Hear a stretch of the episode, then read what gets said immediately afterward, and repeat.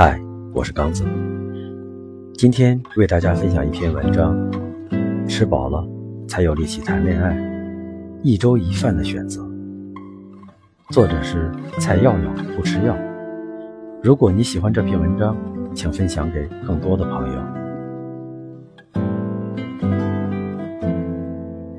有的人没有女朋友，张无忌有两个女朋友。周芷若是典型的江南女孩，细眉凤眼，皮肤白而晶莹，黑黑的刘海，梅色的嘴巴。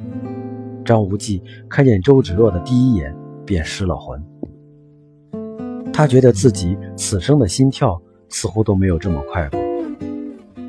周芷若会做软软糯糯的白粥给张无忌当早饭，米粒儿颗颗分明，喝起来有一种大米特有的清甜。再配上一碟橄榄菜，一方豆腐乳，半个咸鸭蛋。张无忌喝完周芷若亲手熬的白粥，都会有一种胃部被一只小手轻轻抚过的温柔。赵敏是一个北方姑娘，浓眉大眼，笑起来会露出白白的牙齿。每次张无忌见到赵敏，她都在笑，如同北方初融的雪。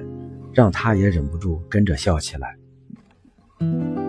每次深夜，张无忌去赵敏家，赵敏都会给他做蛋炒饭，隔夜饭硬度刚刚好。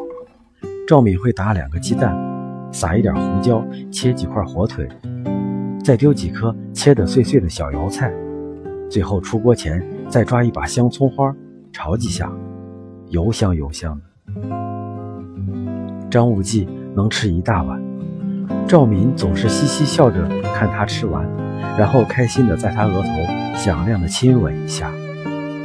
这时的张无忌会觉得胃部是在快乐的大笑。两个女孩都这么可爱，张无忌庆幸自己鱼与熊掌兼得之福。周旋在两个女孩之间，他并不内疚，只是担心有一天必须做出选择。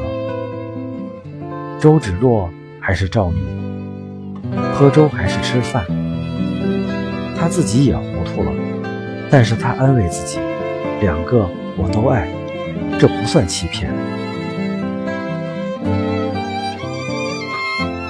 直到有一天，赵敏牵着张无忌的手在超市里逛，却迎面碰上了脸色已是苍白的周芷若。张无忌想，也许是时候做选择了。